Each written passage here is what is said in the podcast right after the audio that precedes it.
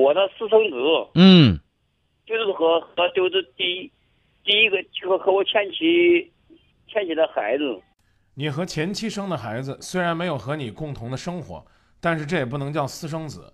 你就告诉我这个孩子怎么了？就是说就是说我们两个就是到一块儿，到一块儿就是说没有结婚，最后我们分手了，不过了，也没有也没有要，也没有也没有要，也没有要，他他这就是等于是说卖给别人了，前妻把孩子送人了还是卖了？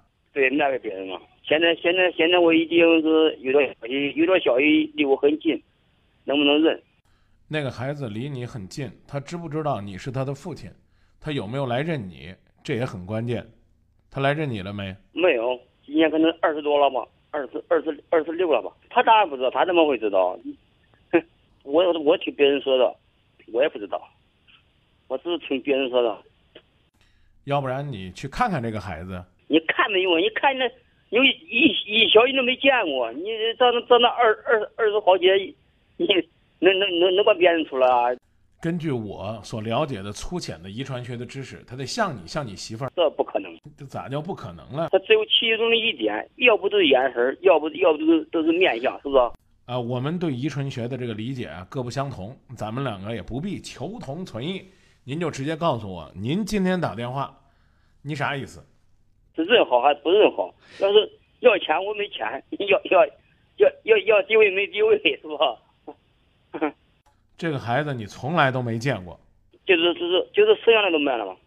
当年这个孩子生下来的时候，你们为什么没有趁这个机会，比如说补合法的结婚手续啊，啊，一家人共同的生活呀、而是说呢选择分手离开啊，一定是，呃，一个人带这个孩子给了他母亲很多的压力，所以说这个母亲呢才会选择所谓的下策，把孩子送人，也可能是收钱了。如果买卖那是违法。就是说我们我我们也没结婚，的那时候我没钱嘛，他让我，他让他让他让我娶她，我我我没有娶她，没没没有钱嘛，嗯，没有钱怎么办事儿是吧？没有钱可以不铺张浪费的办婚礼，但不是说不给名分，更不是呢不负责任的在怀孕的时候分手。这事儿谁提出来的？还是我说的，那没有钱，然后办事儿，办事儿我们没钱，我问他，我那你人都是在气头上？我问他嘛，我说有感情吗？他说没有，我说没我没有就别我我我就不用劝你了。当时你知不知道她已经怀了你的孩子？当然知道啊，过了几个好几个月了，我会不知道啊？知道对方已经怀孕了，和对方又一起共同生活了好长时间，就这么轻易的离开吗？他说了，他说气话没有感情，没感情就没感情就你自己也说是气话，为了一句气话，你把一个孕妇扔在那儿，说走就走，合适吗？那不是说不是说我有理吗啊，我我现在主要是我想问你，这孩子是认好还是不认好？呃，我跟你说，没有风不起浪，你说是是别人说是别人说都在一个八八九九，别人怎么别人怎么来判断他是你的这个孩子的？他肯肯定肯定这一家是是是买孩子的话，这孩子而且这个这个女的现在跟谁结婚呢？你是不是可以确定，经过别人给你的分享分析，最终你推理出来这个孩子是你的孩子？要算上算上我们分手这个这个时间和年龄来说，是是差不多。他又没见，又不能问。二十多年的时间，从来没有见过这个孩子，也没有为这个孩子做过任何的努力。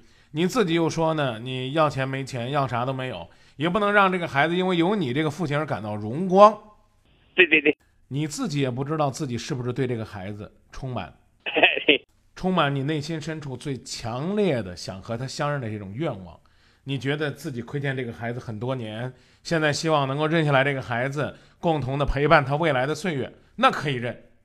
另外，这个孩子如果一直都在平静的生活当中度过了自己二十多年的青春，你也没有必要告诉他这个真相。你是一个不负责任的爹，你除了贡献一颗精子，什么也没有。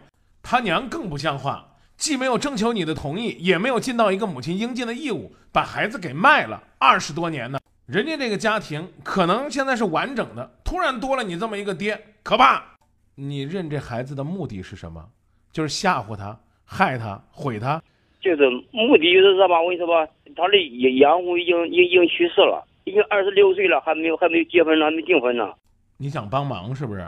看看，你说咱们孩子，你说二十好几了还没订婚呢，你说当然，我们并不奢望呢，你一定要在经济上给他多少的援助，或者说呢，你能够帮他去完成他成家立业的心愿，让他一日呢家财万贯，让他突然之间陡然而富。但是你作为父亲，你有没有责任真正的担当起来，和他共同面对那些曾经伤痛的过去，和他共同迎接未来不可知的那些挑战？你做得到吗？对吧？哦，所以呢，请我们啊，在去找这个儿子之前，先想好，我们作为父亲，同样作为男人，能不能给儿子树立一个榜样？能不能自己把这些年应该扛起来的酸甜苦辣都替孩子扛起来？如果能，找他去。那我觉得那那时候小嘛，那时候那时候才才二二十二十多，那你那那你现在你就哭也没用啊，笑也没用，哭也没用，嗯。那不聊了吧？等你哭过笑过，你再做决定。谢谢您的参与，再见。